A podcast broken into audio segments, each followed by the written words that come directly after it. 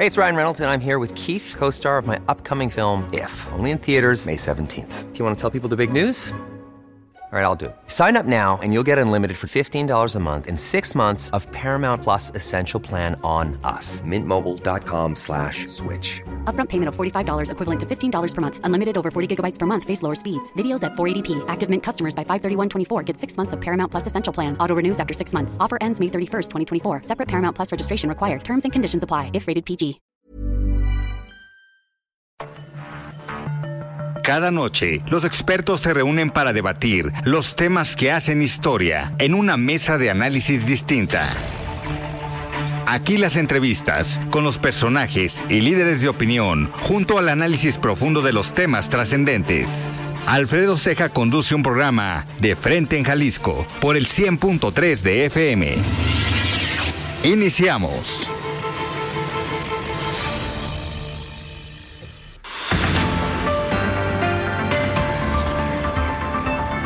Hola, ¿qué tal? Muy buenas noches. Bienvenidos a una emisión más de De Frente en Jalisco, aquí en Heraldo Radio Jalisco. Son las 7 de la noche con un minuto. Hoy martes 20 de junio quiero agradecer como todos los días en los controles técnicos a Antonio Luna, en la producción y redacción de este espacio a Ricardo Gómez y recordarles nuestro número de WhatsApp para que se comuniquen con nosotros el 3330 1779 66. El día de hoy vamos a tener aquí en entrevista a Julio Covarrubias, él es diputado local de Partido Revolucionario Institucional. Y también vamos a tener esta mesa de análisis de los martes con Mario Ramos, él es ex consejero del Instituto Electoral y de Participación Ciudadana del Estado de Jalisco. Hoy no nos acompaña Mario Hueso. Y también, como cada martes, escucharemos el comentario de Sofía Pérez Gasque. Ella es presidenta nacional del Consejo Coordinador de Mujeres Empresarias. Y también el comentario de Raúl Uranga La Madrid, presidente de la Cámara de Comercio. Les recordamos que nos pueden escuchar en nuestra página de internet heraldodemexico.com.mx. Ahí ah, eh, encontrarán el apartado radio y ahí encontrarán la emisora de Heraldo Radio Guadalajara. También nos pueden escuchar a través de iHeartRadio en el 100.3 de FM. Y les recordamos nuestras redes sociales para que se comuniquen con nosotros por esta vía. En Twitter me encuentran como arroba Alfredo y en Facebook me encuentran como Alfredo Ceja. Y también ya tenemos el podcast de De Frente en Jalisco, donde pueden escuchar esta y todas las entrevistas en cualquiera de las plataformas. La voz de los expertos.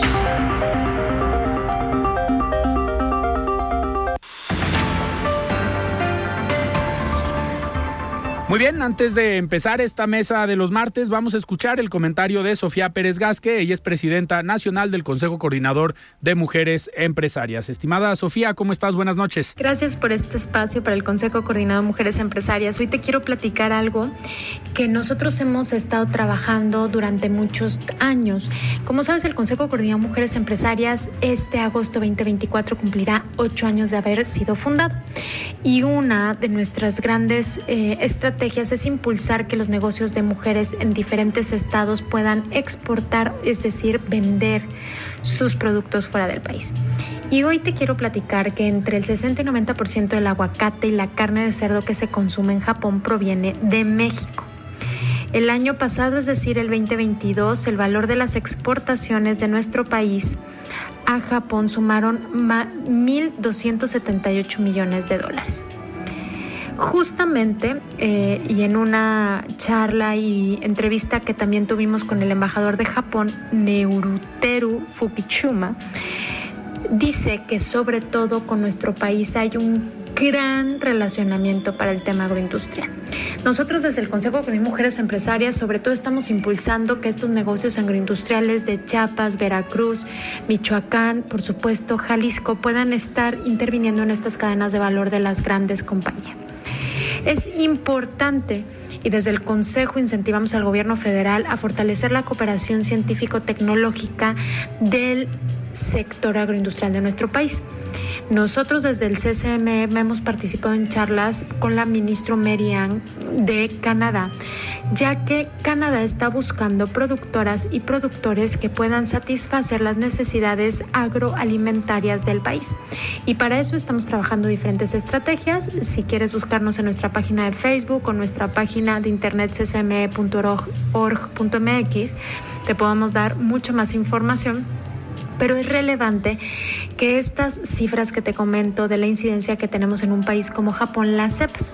Sobre todo es importante el relacionamiento también para compartir buenas prácticas de investigación para que las acciones que se hacen, por supuesto, en el campo de nuestro país se puedan mejorar con tecnología de diferentes países, en este caso de Japón, pero también, por ejemplo, en el tema agroindustrial en Sonora, la participación de las nuevas tecnologías e innovación agroindustriales de Canadá es fundamental. Y por supuesto, eh, como lo comenté el año pasado, la balanza comercial agroalimentaria y pesquera de México con Japón registró un superávit, es decir, aumentó 1.278 millones de dólares con exportaciones de 1.299 millones de dólares e importaciones de 21 millones de dólares. Es decir, que llevamos más producto de nuestro país a Japón que lo que ingresó de Japón a nuestro país. Y esto es fundamental, porque el crecimiento y el desarrollo económico no solamente de cada uno de los municipios, estados, sino de tus empresas, se debe de estar viendo beneficiada y afectada e impactada positivamente para esto. Así que te voy a ir comentando en estas intervenciones un poquito de las acciones que hemos estado haciendo, pero que conozcas los números de cómo se están viniendo las inversiones em, indirectas, es decir, del extranjero a nuestro país y que tú puedas ir sumando los grandes proyectos que también vienen porque las y los empresarios, microempresarios de nuestro país es fundamental que estemos en estos grandes proyectos. Muchas gracias. El análisis de frente en Jalisco.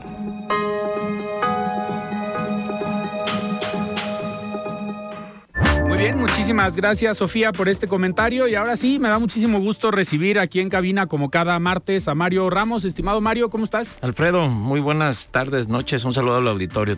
Ahora faltó tu tocayo, te toca desquitarte. Pues ahora sí, vamos a hablar de él. Muy bien, y me da muchísimo gusto tener aquí en cabina también a Julio Covarrubias, diputado local del Partido Revolucionario Institucional. Estimado Julio, ¿cómo estás? Buenas noches. Buenas noches, muchas gracias Alfredo por la invitación, un gusto poder compartir contigo, con todo tu auditorio y por supuesto aquí con nuestro amigo Mario Ramos en esta mesa tan importante. Muchísimas gracias. De los priistas que sí son de convicción, de los priistas que todavía siguen en el PRI y que no se van.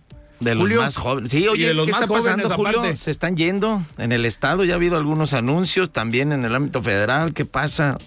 Pues mira. Osorio Son, Arturo Zamora, Jorge Arana, a ver, cuéntanos. Pues mira, digo, sin duda la verdad es que es una tristeza ver cómo perfiles o como políticos que toda una vida han estado dentro de nuestro partido, que se han beneficiado con las mieles de estar en los gobiernos, el día de hoy se van por argumentar que no tienen oportunidad. Sin embargo, nosotros lo que creemos es que se van a otro partido político a formarse, ¿no? Porque, pues, ¿qué es lo que sucede? Por ejemplo, viene Osorio Chong en la semana y tristemente, pues, se junta con puro cascajo, ¿no? No se junta con perfiles realmente importantes o que estén trabajando o que estén siendo generosos con, con el partido en el Estado, sino que por el contrario, simplemente desde afuera han estado criticando, desde afuera han estado únicamente generando críticas. Entonces, pues nosotros estamos convencidos que la gente que quiere al partido, los buenos priistas, hablan bien del PRI en el público y en lo privado, ¿no? Entonces, pues nosotros nos gustaría verlos más bien trabajando con la camiseta bien puesta, recorriendo. Por ejemplo, Osorio históricamente siempre se ha concentrado en dividir a nuestro partido, ¿no? Creo que le está haciendo el trabajo a Morena al intentar dividir al PRI hacia su interior, ¿no? ¿Qué es lo que sucede? Nosotros lo vimos desde que era secretario de Gobernación. Decían las malas lenguas que incluso Osorio Chong tenía más relación y más comunicación con el hoy gobernador Enrique Alfaro que con el entonces gobernador Aristóteles Sandoval, ¿no? Entonces siempre se ha dedicado a eso, lo mismo, Ricardo Anaya crece al amparo de Osorio Chong y, tenemos un caso muy claro, dicen las malas lenguas también a toro pasado que aquí en Tlaquepaque quien entrega a Movimiento Ciudadano del municipio es Osorio Chong, ¿no? Entonces siempre se ha dedicado a dividir, siempre se ha dedicado a beneficiarse de la división que realicen en conjunto con la oposición a nuestro partido. Julio, pero a ver, en esta visita que tuvo hace unos días Osorio Chong, a ustedes, él sigue siendo priista, digo, ya no es coordinador de los senadores, pero sigue militando en el PRI. Por mera cortesía, no, uno, no avisó él a la dirigencia estatal, oye, voy a Jalisco, o la otra, pues se reunió con priistas que todavía están dentro del partido, a lo mejor no eh, cercanos a la dirigencia estatal o como comentas, pues que han tenido posicionamientos fuertes, pero ninguno de los dos, ni Osorio Chong que venía, ni los que fueron convocados a esa reunión, ¿Les avisaron a ustedes o los invitaron? No los invitaron. Mira, ¿qué es lo que.? No, definitivamente no. Definitivamente eh, Osorio Chung no avisa, no hace un anuncio oficial. Sin embargo, a mí me preocupa y se me parece una tristeza que yo creo que él ha sido engañado. En el sentido de decir, yo creo que a él le prometieron una reunión y le hicieron otra, ¿no? Porque realmente, si tú ves la reunión, pues estaba lleno de expristas, de gente que se va del partido, pero no se termina de ir y entonces anuncian formalmente que se van.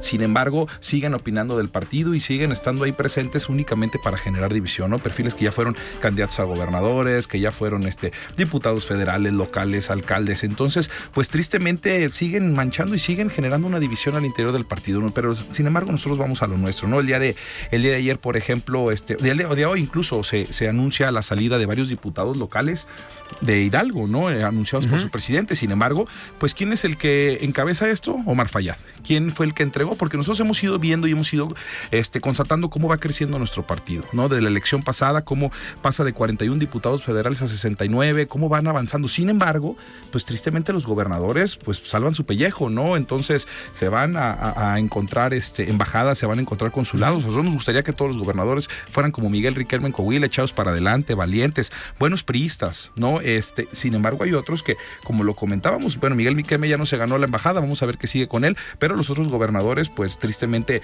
después de salir, se han estado yendo a otros partidos políticos y con la gente de sus equipos que dejan en los congresos locales, en las presidencias municipales o en el Congreso Federal, han estado, sí, antes yéndose, no sin antes generar división o generar comentarios negativos, ¿no? Nosotros estuvimos viendo por ahí, estaba circulando un audio que no sé si me permitieran que lo pudiéramos poner respecto a Omar Fayad, que fue, fue gobernador del estado de Hidalgo y que nos que hablaba acerca de la traición, ¿no? Y creo que es muy claro del sentido de los priistas. Oportunistas, aquellos que toda la vida han mamado del PRI sus aliados y del gobierno.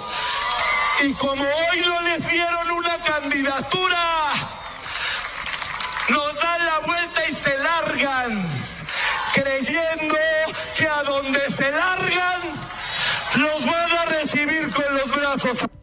Y eso es lo eh, Eso lo dijo Omar Fayad, Así ¿Cuándo? gobernador de Hidalgo. Hace algunos meses en la campaña de gobernador, ¿no? Aludiendo al entonces candidato a gobernador de, de, Morena por el estado de Hidalgo. Y ahora resulta que termina siendo lo mismo, ¿no? Entonces, pues es, es un tema que, que, no entendemos nosotros, ¿no? Pero bueno, nosotros, nosotros hemos ido avanzando y nosotros estamos caminando hacia lo nuestro, ¿no? Julio, bueno, adelante. Sí, Julio Cobarros, a ver, ya pasaron algunas semanas de, los, las, de las elecciones de Coahuila, del Estado de México. ¿Falló la coalición, la alianza en el Estado de México? Pues mire, yo creo que lo que falló fue el gobernador, ¿no? Yo creo que el que falla es Alfredo del Mazo, nos tocó estar ahí este, algunos días previos, incluso el día de la elección, apoyando y, y recorriendo con nuestra gran candidata Alejandra del Moral. Pero bueno, la verdad es que la coalición es potente, ¿no? La coalición funciona. Y nosotros, al sumar la votación de los estados de Coahuila, donde ganamos 3 a 1, y la votación del Estado de México, nos encontramos que únicamente hay una, una diferencia de 1.55, es decir, un poquito más 52 mil votos de diferencia, lo cual nos anima a decir que, hay tiro. ¿De cuántos, ¿de cuántos votos? De... alrededor de 7 millones ah, de votos millones. en total son 3.494.061 votos para la coalición PRI-PAN-PRD y 3.548.410 para la alianza Morena-PT. Sumando los dos estados. Así es. Y Movimiento Ciudadano se queda únicamente con 26.000 votos sumando ambas, ambas elecciones, ¿no? Lo cual es muy triste. Y bueno, yo creo que en el pecado están llevando la penitencia, haciéndole el trabajo como esquiroles a Morena y ahora pierden el registro. Pues sí, de manera inexplicable, ¿no? Bajaron a su candidato. ¿A los dos? A los dos. Este, no sé. Claro, muy triste lo que que viene siendo Dante Delgado, yo creo que sin duda alguna debe ser el empleado del mes para, para el presidente López Obrador. ¿no? mejor lo premian con alguna con candidatura. Una candidatura o con el gobierno del estado de Veracruz. Así es, dicen que es lo que viene negociando, ¿no? Entonces, sin embargo, pues nosotros vemos también el, el Partido Movimiento Ciudadano muy partido.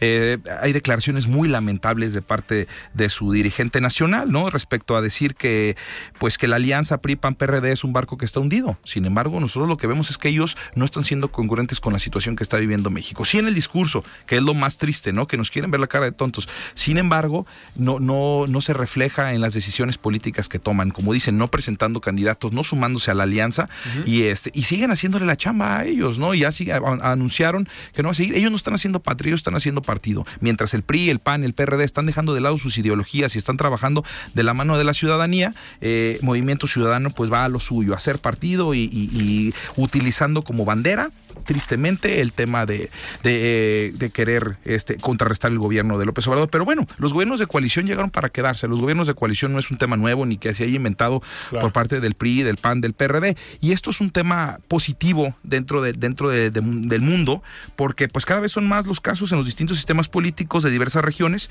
que están prefiriendo coaliciones políticas como una forma para resolver los problemas que derivan las imposiciones. Es decir, un gobierno cuando es de un solo partido político, pues deriva en una sola persona y hay un solo líder y él define las secretarías, él define las direcciones, él define las decisiones políticas. En cambio, cuando hay gobiernos de coalición, pues el poder se reparte, ¿no? Entonces, dicen que si la diversidad es la práctica, entonces la búsqueda de acuerdos debe ser una norma común en política. Tú y un diputado del PAN, Abel, Abel, Abel presentaron una iniciativa sobre los gobiernos de coalición, pero ¿cómo hacer para que no quede en una coalición electoral y realmente se convierta en una coalición de gobierno? Hablas de posiciones, hablas de espacios de poder pero la agenda, la agenda de gobierno. Mira, yo creo que, es importante y como comentábamos siempre, cuando un solo partido político es el que gobierna, sin duda hay imposiciones, sin duda, y, y más lo estamos viendo nosotros con el presidente López Obrador, ¿no? Es triste y es lamentable el papel que está haciendo Marcelo Ebrard del día de ayer, anunciando que va a, va a crear una secretaría para secretaría de la 4T. Así es, para... ya anunció quién, a quién le gustaría que... Y ya le dijeron que no. Entonces, Pero, ojo, ahorita lo decía nuestro compañero eh, Jesús Martín Mendoza, que haciendo un análisis sobre este tema, perdón que te interrumpa Julio, pues está Marcelo Ebrard, uno, tal vez quedando bien con el presidente, pero dos, poniendo en la opinión pública a uno de los hijos del presidente que nada más estaba en los rumores que mucho se decía sobre lo que podía operar, sobre lo que hacía, pero no estaba el nombre del hijo del presidente ya en una posición política y Marcelo se está aventando a eso. Vamos a ver qué resultado le da. Claro, de manera muy abrupta, ¿no? Digo, sin duda alguna ya entendió, no sé si fue el último en entenderlo, que quien iba a definir al sucesor del presidente y quien iba a definir el candidato a Morena, pues era el mismo presidente, ¿no? Entonces, pero creo que de manera muy descarada, este, pues se está aventando por el todo, ¿no? En su última oportunidad para ver si pudiera ser el elegido o pudiera ser el ungido por el presidente Andrés Manuel. Pero como te digo, la verdad es que una tristeza, ¿no? La manera en la cual, este, pues yo no, no sé qué, qué tenga que haber o, qué logros más bien vayan a presumir. Nosotros no encontramos ningún logro, ¿no? es el, el, sexenio con los peores este, indicadores, ¿no? Con los homicidios dolosos. Se han registrado 153 mil asesinatos en lo que va del sexenio.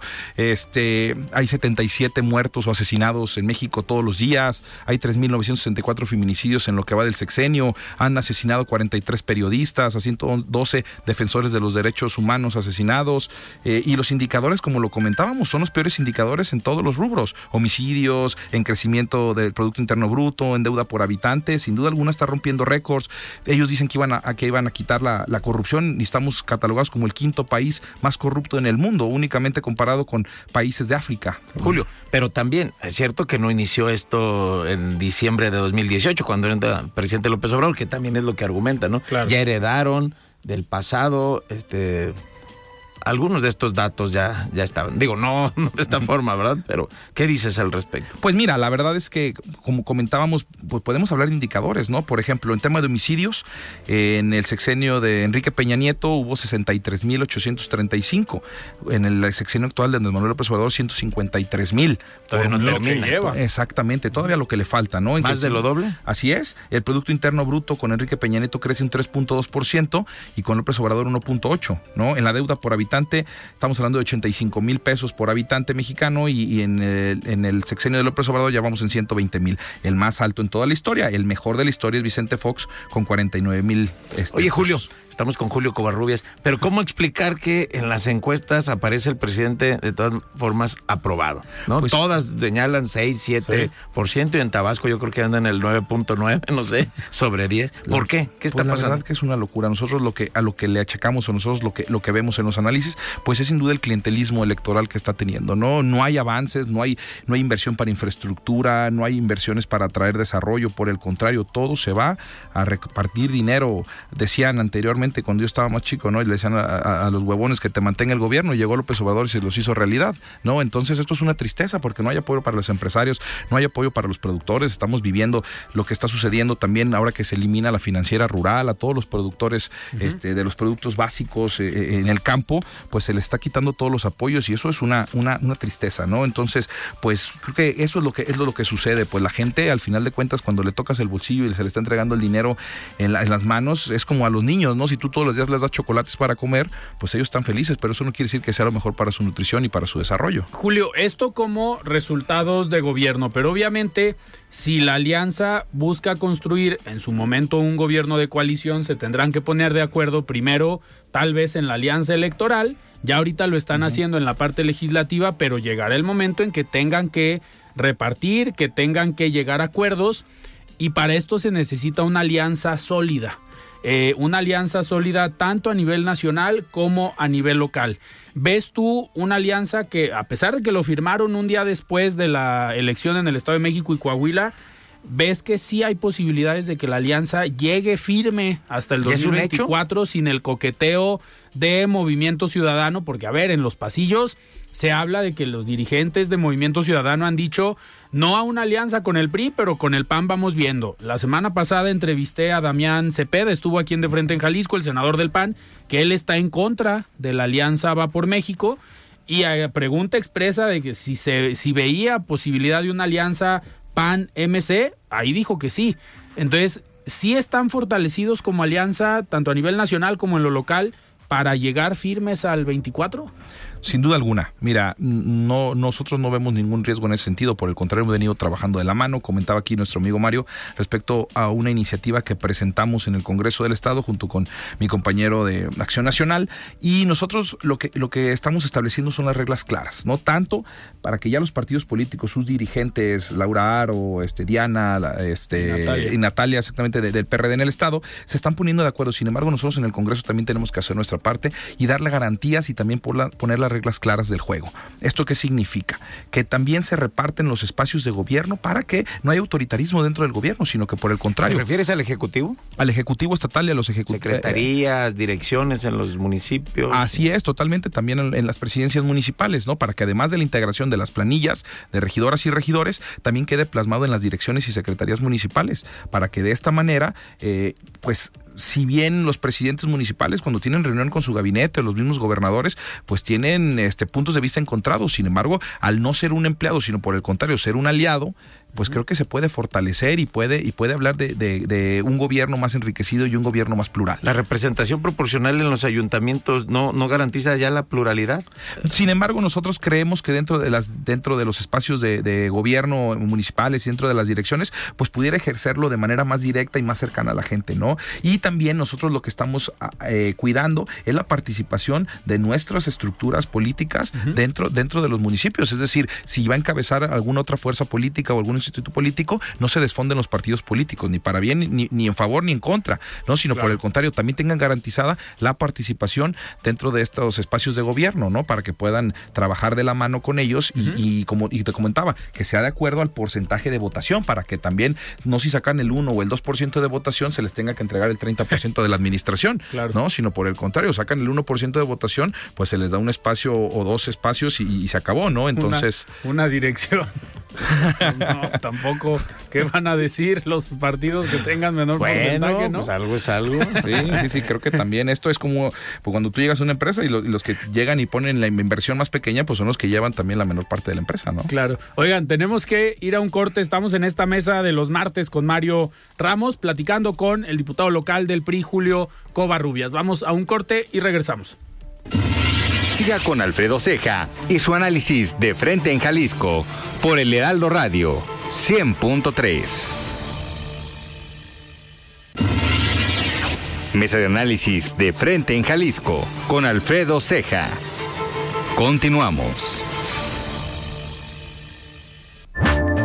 Estamos de regreso aquí en De Frente en Jalisco. Son las 7 de la noche con 28 minutos y vamos a escuchar el comentario de Raúl Uranga La Madrid, presidente de la Cámara de Comercio de Guadalajara. Estimado Raúl, ¿cómo estás? Buenas noches. Muy buenas noches para ti, Alfredo, y para tu apreciada audiencia que siga De Frente en Jalisco, un programa del Heraldo Radio.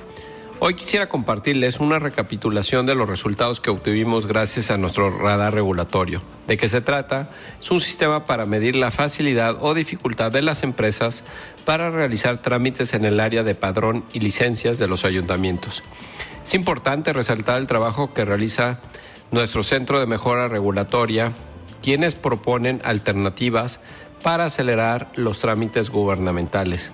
Desde la Cámara de Comercio de Guadalajara impulsamos este programa en el cual incluimos a todos los municipios del área metropolitana de Guadalajara, más Tequila, Jocotepec y Chapala, es decir, 14 municipios de Jalisco, para evidenciar las buenas prácticas de los gobiernos, además de emitir recomendaciones para mejorar. Entre las cosas que más destacaron es que el 57% de los ciudadanos que fueron a realizar algún trámite eran empresarios o dueños de un negocio, pero sobre todo de microempresas. El tiempo estimado para realizar el trámite fue en promedio de 30 minutos. 67% de los ciudadanos pudo concluir el proceso en una sola visita y están satisfechos con la atención recibida por parte de los funcionarios municipales.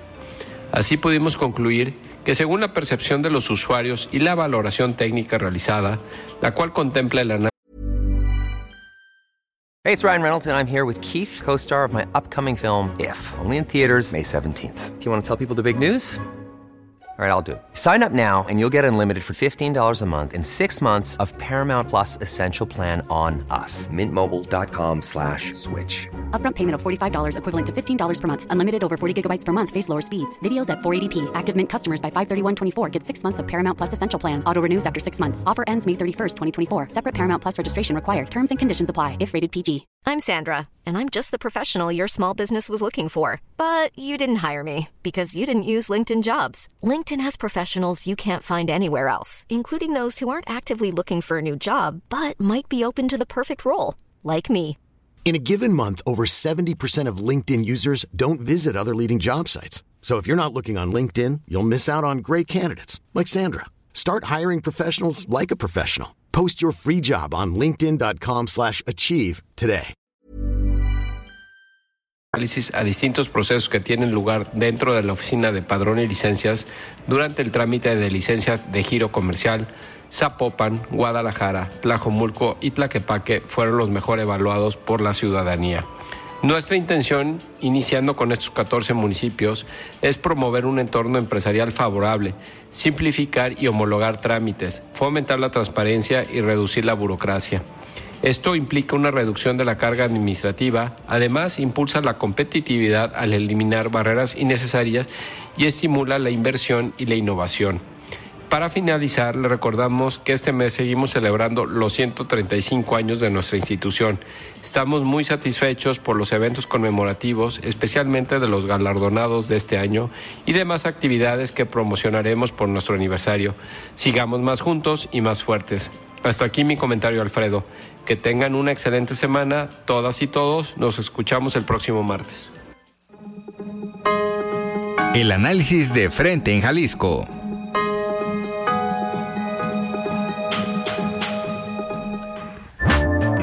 Muchísimas gracias Raúl por este comentario y seguimos platicando en esta mesa de los martes con Mario Ramos y nos acompaña Julio Covarrubias, diputado local del Partido Revolucionario Institucional. Julio, a ver, ¿y cómo va el PRI? A ver, porque ha habido, estamos hablando mucho de la alianza, pero también al interior del PRI, estos personajes que se han ido, ha habido otros, a ver, no rumores, pero también lo que se ha escuchado con el resultado en Coahuila, se llegó a hablar de qué iba a pasar con el exgobernador, bueno, con el gobernador, con Miguel Riquelme, eh, al interior del PRI, cómo están, sigue teniendo el control total Alejandro Moreno y qué viene para Alejandro Moreno, porque si bien aplazó eh, su mandato, digamos, o su dirigencia hasta el 2024, pues también va a estar él en la mesa de, negociación, va a incidir en las negociaciones del partido como tal. ¿Cómo lo están viendo desde nivel nacional al PRI aquí en Jalisco y en general? Por supuesto, mira, la diferencia de nuestro dirigente nacional Alejandro Moreno con respecto de otros dirigentes es que él fue electo, ¿no? Él sin duda llega no por una imposición de un presidente de la República como ha sido históricamente o anteriormente, sino que él lo elegimos todos las y los priistas de México, ¿no? Entonces, él tiene un periodo estatutario y se ha beneficiado trabajando sobre eso y como lo comentábamos, el crecimiento eh, de la bancada de los diputados federales, eh, el crecimiento de la votación del partido, creo que se ha sentido y se ha visto. Tristemente lo que comentábamos es que pues ha habido priistas que no se han comportado a la altura. Simplemente pudiéramos hablar de, de un histórico de votación, como en 2015 siendo gobierno, entonces Enrique Peña Nieto se saca un 29.13%. Posteriormente en 2018 se llega al 16.1 en una caída, siendo todavía gobierno, pero pues no sabemos qué fue lo que sucedió ahí. Y entonces en 2021 se sube a 17.76%. Eh, por ciento. Esto se refleja en muchos más diputados. Entonces, lo que nosotros estamos viendo es que la realidad del partido no es tan mala. Obviamente nunca vamos a volver a ser el partido hegemónico que fuimos en los 40, en los 50, en los 60. Eso ya no va a volver a suceder porque ya hay otras fuerzas políticas y otras opciones. Sin embargo, en el peor momento histórico, como dice mucha gente, tenemos tres gobernadores, ¿no? Más que Movimiento Ciudadano. Luego quieren sacar que ellos gobiernan más gente y que los estados que ellos tienen tienen más municipios y que entonces están cerca del mar. La realidad es que nosotros tenemos tres gobernadores, ellos tienen dos gobernadores. En alcaldes tenemos 588 alcaldes y alcaldesas, que somos el partido que más alcaldes o que más municipios gobierna en todo el país. Tenemos 178 diputados y diputadas locales en todo México, una bancada de 69 diputados y diputadas federales y una bancada de 13 senadores, ¿no? Que aunque ya no sabemos qué va a pasar con Osorio, sin embargo, pues siguen siendo 13 senadores, ¿no? Entonces, en ese sentido, pues el partido está fuerte, el partido viene avanzando, creo que los resultados que se dieron en Coahuila sumados con el Estado de México, como comentamos, con una, una diferencia menor a los 50 mil votos, pues nos, nos implica que hay un empate técnico y sobre eso nosotros seguimos trabajando, ¿no? Y en el Estado, pues venimos con una ruta y con una estrategia muy importante como no se había sentido en mucho tiempo, ¿no? Con una presidenta joven, imparable, que ya recorrió y renovó los 125 comités municipales de manera presencial, no haciendo reuniones distritales, no haciendo reuniones regionales. Por el contrario, quitándole el amor al escritorio y yendo al encuentro con la militancia, yendo al encuentro con el prismo, incluso en algunos municipios donde ni siquiera las autoridades se animan a entrar. Nosotros ya tenemos. No ha habido elecciones en y sin embargo, nosotros ya tenemos un dirigente municipal, ¿no? Entonces, eso es importante eh, en municipios, por ejemplo, como Tecalitlán, que tampoco pudimos nosotros en el pasado proceso presentar un candidato, ya se fue, se renovó y se está trabajando con el prismo de manera cercana, ¿no? somos el partido que más municipios gobierna después de Movimiento Ciudadano, que es el partido en el poder nosotros gobernamos 25, Acción Nacional, nuestros aliados 19 y el PRD un municipio, lo cual nos convierte en 45 municipios contra 48 de Movimiento Ciudadano, prácticamente la misma cantidad de municipios, ¿no? En el Congreso, pues ustedes lo saben, somos cinco diputados del PRI, cinco diputados del PAN, no hay diputados del PRD. Sin embargo, hay, hay, hay datos que creo que es importante analizarlos, así como analizábamos el dato de Coahuila y el Estado de México, en el pasado proceso electoral de 2021 hubo una alianza en los 20 distritos federales aquí en Jalisco. La alianza gana seis distritos, Movimiento Ciudadano gana siete distritos y la alianza Juntos Haremos Historia de Morena, PT y Partido Verde gana siete distritos. Sin embargo, si nosotros vemos en, comparación directa con Movimiento Ciudadano, nosotros sacamos 31.2% de los votos. Eso significa 931.246 votos. Y Movimiento Ciudadano en esos siete distritos saca 950.000 votos. Es decir, que la diferencia entre Movimiento Ciudadano y la coalición en todo el estado únicamente es de 18.000 votos. Entonces, eso nos está partiendo en tercios. Alfredo, te digo, ¿y tú qué crees que ya no van a a ver, Julio, perdón, aquí Alfredo me está diciendo que te pregunte más sobre, sobre la grilla, sobre la selección. Ahora resulta, ya me la regresó la semana pasada Entonces, el grillo. ¿Es imposible una alianza con Movimiento Ciudadano, PAN, PRD, PRI? pues para nosotros no es imposible. Sin embargo, mientras el dirigente nacional Dante Delgado le siga haciendo la chamba a Morena, pues va a ser imposible, ¿no? Y nosotros creemos que hay una, bueno, no creemos, creo que es a la vista de todos, que hay una división dentro del Movimiento Ciudadano. Una cosa son los federales encabezados en el Congreso por Álvarez Maínez, que también pues es un esquirol de Morena, junto con Dante Delgado, y creo que quedaron exhibidos en su campaña supuesta donde decían que, ni a la esquina con el PRI, sin embargo tenía sentado por un lado Ivonne Ortega, ex gobernadora del PRI, y quien fue la contrincante a Alito Moreno eh, eh, en la dirigencia nacional. Entonces, eh, si se quitan la camiseta o si se hacen una rayita naranja ya son libres de pecado y son puros y castos, no sabríamos decirlo. Lo que, lo que, lo que sí creo que hay que apelar a que sea de manera total. No vemos un escenario en el cual hay una alianza local con Movimiento Ciudadano. Ahí no. no. A ver, y ahí te detengo, pero sí cabría la posibilidad de que esta alianza la encabece, a bandera en la elección a la gobernatura alguien salido de las filas de Movimiento Ciudadano? Por ejemplo, Pablo Lemos, que vemos que se le está dificultando un poco al interior la candidatura, ¿podría ser el candidato a la alianza? Pues yo lo que te comentaría es que no estamos en pláticas con ellos. Creemos que dentro del PRI hay, hay perfiles preparados. Creo que si algo nos ha caracterizado al PRI es que somos un gran semillero de políticos. El tema es que antes os envejecían esperando una oportunidad o si, iban a otra opción política. No nos hemos caracterizado por importar perfiles, ¿no? A lo mejor pudiera ser alguien de la sociedad civil, sin embargo no nos vemos importando este tiktokeros de otros partidos políticos, ¿no?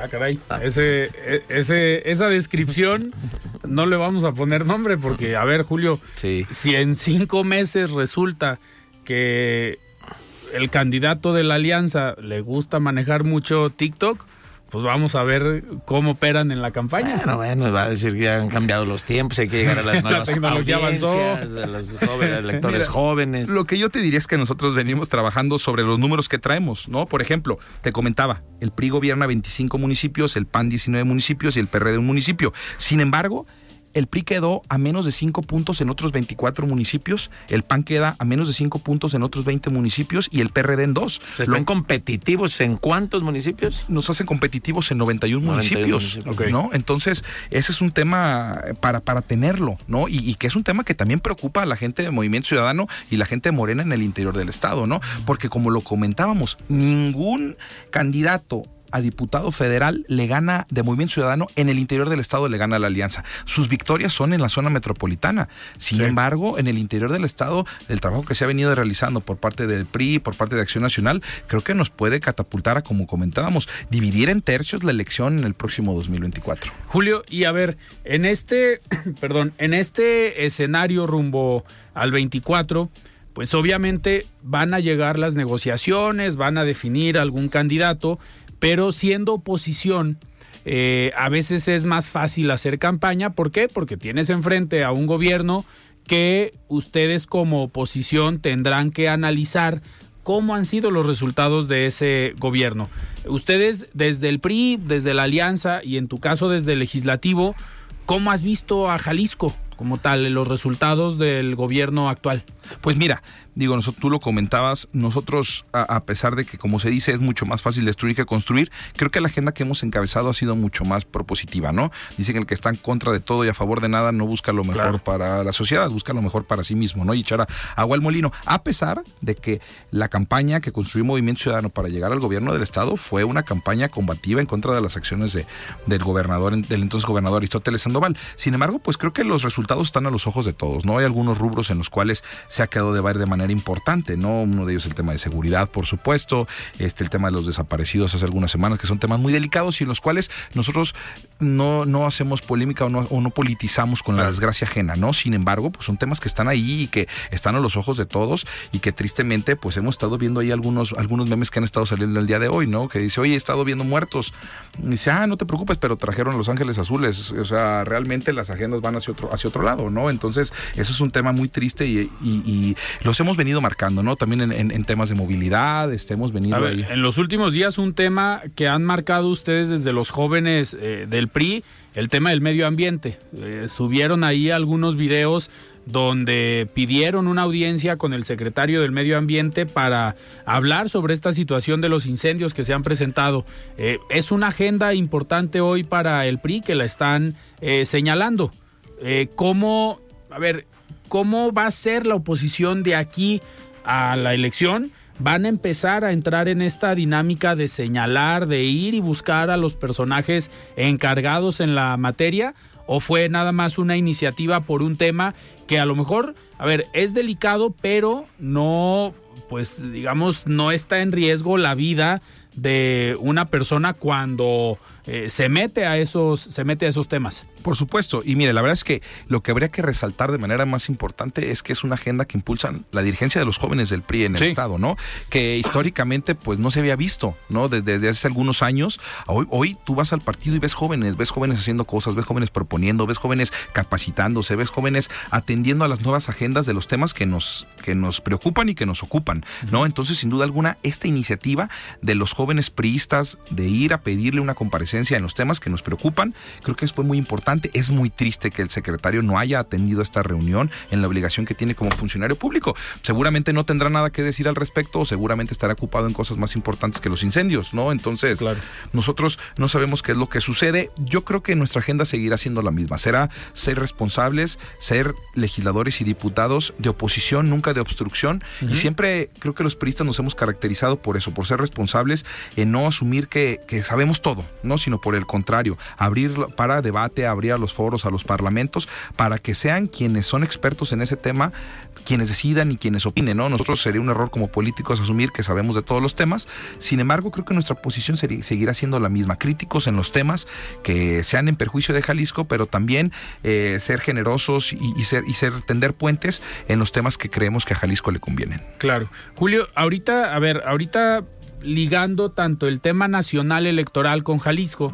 Ayer eh, inició esta, este movimiento o estas giras eh, Adán Augusto López aquí en Jalisco. No es campaña, ¿eh? no es campaña, están buscando el tema de la coordinación nacional de la defensa de, la cuarta transformación, algo así. Así es. Violando la ley de manera sistemática siempre morena, ¿no? Pero a ver, entran en una desventaja como alianza, como partido, tanto en lo federal como en lo local. Julio? Porque al final, a ver, ellos están usando este tema, estas coordinaciones para que sus corcholatas pues vayan y visiten Están los elevando estados. el conocimiento, ¿no? De Así todos es. Los, los posibles, no van tarde y acá todavía no sabemos cuándo vamos a saber el método por el cual la alianza va a elegir. Digo, y hay un montón de personajes que levantaron la mano ya, pero no sabemos ni cómo, ni cuándo, ni, ni cuál será la estrategia, ¿no? Claro, y la verdad es que es muy triste porque no, no es que vayamos tarde, sin embargo, sin embargo, Morena viola la ley de manera sistemática y no por eso es que estén bien las cosas. Claro que son a la luz de todas las personas actos anticipados de campaña que deberían de castigarse y deberían de sancionarse. Sin embargo, ya nos convertimos en el país donde no pasa nada, ¿no? Nosotros vamos a lo nuestro, nosotros, como dices, estamos definiendo el método. Dentro del PRI se abrió un espacio para el México que queremos, para que se abran foros, para que participe sociedad civil, para que participen las y los priistas de antaño definiendo cuál será el método sin duda alguna lo que se ha platicado es que cada uno de los partidos políticos, el PAN, el PRI, el PRD que integran esta alianza, deberá de proponer a dos candidatos o candidatas este, y también saldrán dos de la sociedad civil con el método que cada uno de los partidos políticos hacia su interior prefiera, ¿no? Es decir, una elección interna, es decir, por consejo político, es decir, por encuesta, es decir, eh, el método que sea, pero creo que nosotros vamos avanzando al, tiempo y a los métodos que la ley marca, ¿no? No porque no, no podemos permitir que también ellos nos vayan marcando la agenda, ¿no? Sin duda alguna, si son unos salvajes, pues hay que dejarlos que ellos se organicen entre ellos, ¿no? Pero sí les marca una desventaja, ¿no? En cuanto a tiempos. Por supuesto, pues obviamente siempre quien, quien, viola la ley va, va, va ventaja de las personas que sí lo obedecen, ¿no? Es como el que... Habrá que regular después las pre, pre, pre, pre campañas, digo, porque ahorita están reguladas las campañas y las pre campañas. Citando mi columna de la semana pasada. es que sí te leo todos los días, amigo. No, pues sin duda alguna creo que tendremos que ir avanzando, ¿no? En la legislación para poder ir previniendo a estos mapaches electorales, ¿no? Julio, ¿y cómo ves el, a ver, el escenario aquí para Julio Covarrubias rumbo al 2024? Eres un personaje que la dirigencia nacional te ve bien, la dirigencia estatal te ve bien, estás haciendo un trabajo legislativo importante, te llevas bien con las otras fuerzas políticas al interior del Congreso, pero aquí hace rato Mario Ramos me dijo que los temas electorales que a mí me gustaban, pero a ver, me pidió Mario Ramos que te hiciera una, una pregunta. ¿Qué viene para el 2024 para Julio Covarrubias? Sabemos que eres político y nos vas a responder el trabajo por el partido. No, no, él sí va a responder bien y a, ver, a ser sincero con la audiencia. ¿Qué viene para el 24? Pues mira, sin duda alguna. Julio, nos escuchan más de 3 millones de jaliscienses y jaliscienses. Es la oportunidad para el destape.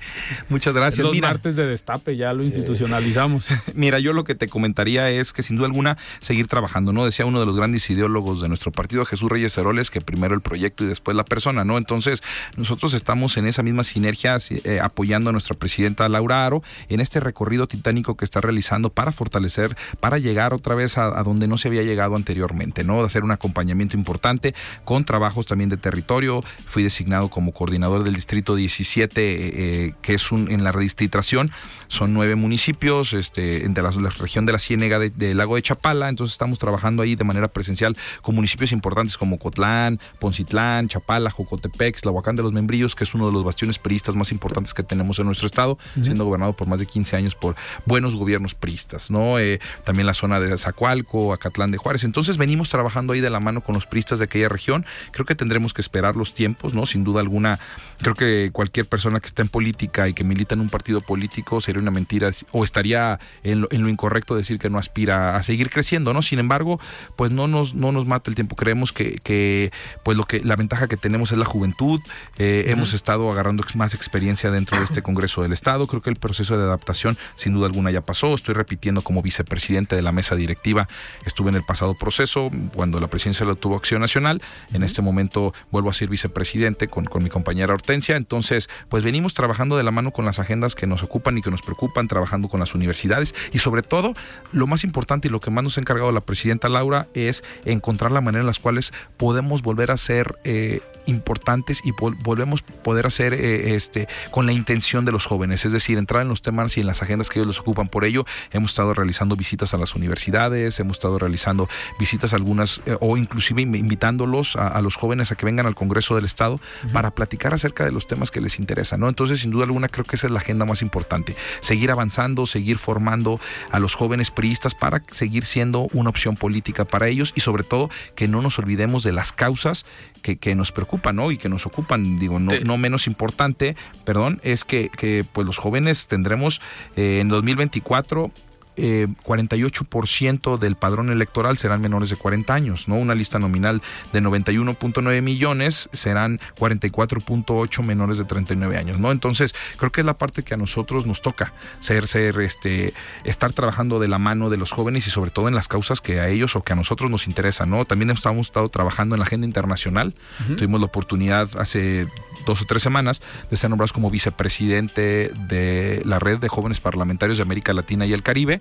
La presidencia la ganó Jamaica, una senadora Gabriela Morris, y estaremos trabajando de la mano con ella. Sobre todo creo que es, un enriquecimiento muy importante de hablar o poder encontrar en reuniones con diputados jóvenes de oposición en Venezuela, por ejemplo, ¿no? O jóvenes opositores al régimen y demás. Julio, antes de despedirnos, nos va a quedar un minuto. Vamos a escuchar el comentario de Rafael Santana Villegas y vamos a regresar un minuto para que nos responda respondas que viene para el 24. Estimado Rafa, ¿cómo estás? Buenas noches. La voz de los expertos.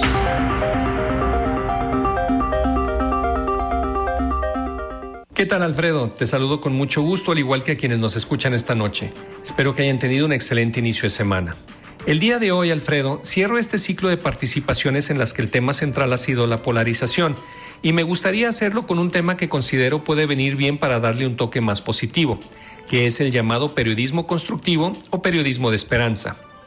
El periodista y académico Alfredo Cázares hace un análisis de cómo se pueden incorporar visiones más constructivas en los trabajos de periodistas y medios de información en general.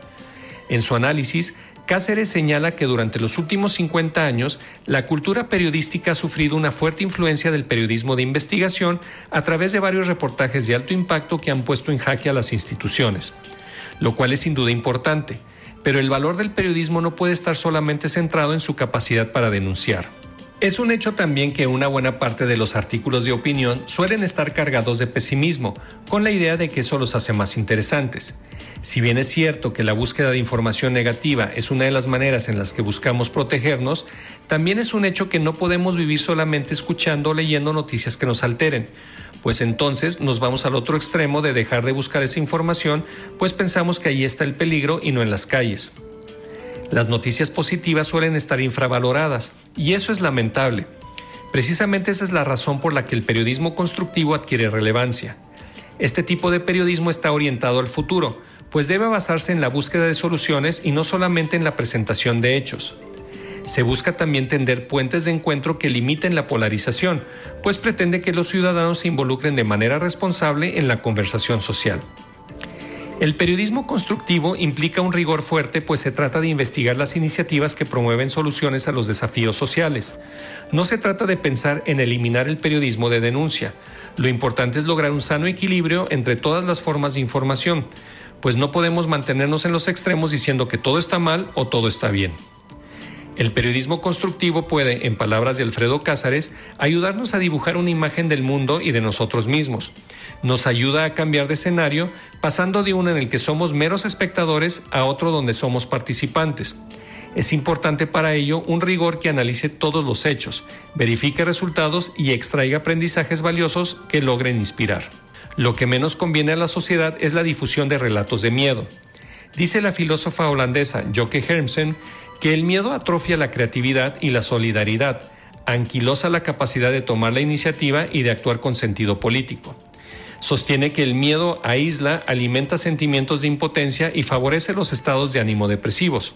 Sembrar miedo es una empresa muy peligrosa, pero también una herramienta política de eficacia probada para manipular a las personas y hacer que obedezcan. Hoy existe un reclamo para que también se cuente lo que funciona bien, aunque ciertamente es importante vencer primero un obstáculo muy claro en el sentido de que hoy parece haber una estrategia enfocada en denostar a los medios de información pero estos no pueden claudicar en su función social y para ello deben ser veraces y convencer a sus audiencias de la importancia que representa la información que entregan. En este sentido, actualmente existen ventanas de oportunidad para que los medios sean esa guía y satisfagan la necesidad y el derecho que tienen las personas de recibir información que les permita ser audiencias activas de la esfera pública y así contribuir en conjunto en la mejora de la sociedad. Hasta aquí mi comentario de esta noche, Alfredo. Agradezco mucho tu atención y la de quienes nos escuchan. Y les recuerdo que soy Rafael Santana y me encuentran en Twitter como arroba rsantana71 por si desean seguir la conversación. Les deseo un excelente inicio de semana. Muchísimas gracias, Rafa, por este comentario. Julio, nos queda medio minuto. ¿Legislativo local o legislativo federal? En el 24. Pues mira, sin duda, donde a mi partido yo le pueda servir más, ahí estaré. Lo que sí te digo es que seguiremos trabajando de la mano de la gente, seguiremos eh, no, no saliéndonos de la calle, sino por el contrario, estando ahí presentes, escuchando a las y los periodistas y por supuesto construyendo un proyecto ganador en la alianza para el 2024. Esa ya la traen del librito. Mario Ramos, muchísimas gracias. Gracias, Alfredo. Julio Covarrubias, un gusto. Julio, muchísimas gracias por estar hoy aquí en De Frente en Jalisco y ya nos estarás avisando en los próximos meses o semanas para dónde vas en el 2024. Claro que sí, Alfredo, y muchas gracias por la invitación. Muy bien, pues nosotros platicamos el día de hoy con Julio Covarrubias, diputado local del Partido Revolucionario Institucional.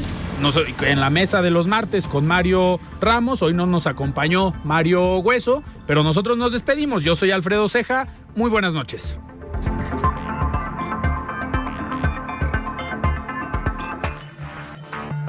Alfredo Ceja los espera de lunes a viernes para que junto con los expertos y líderes de opinión analicen la noticia y a sus protagonistas. Esto fue De Frente en Jalisco, otra exclusiva de El Heraldo Radio.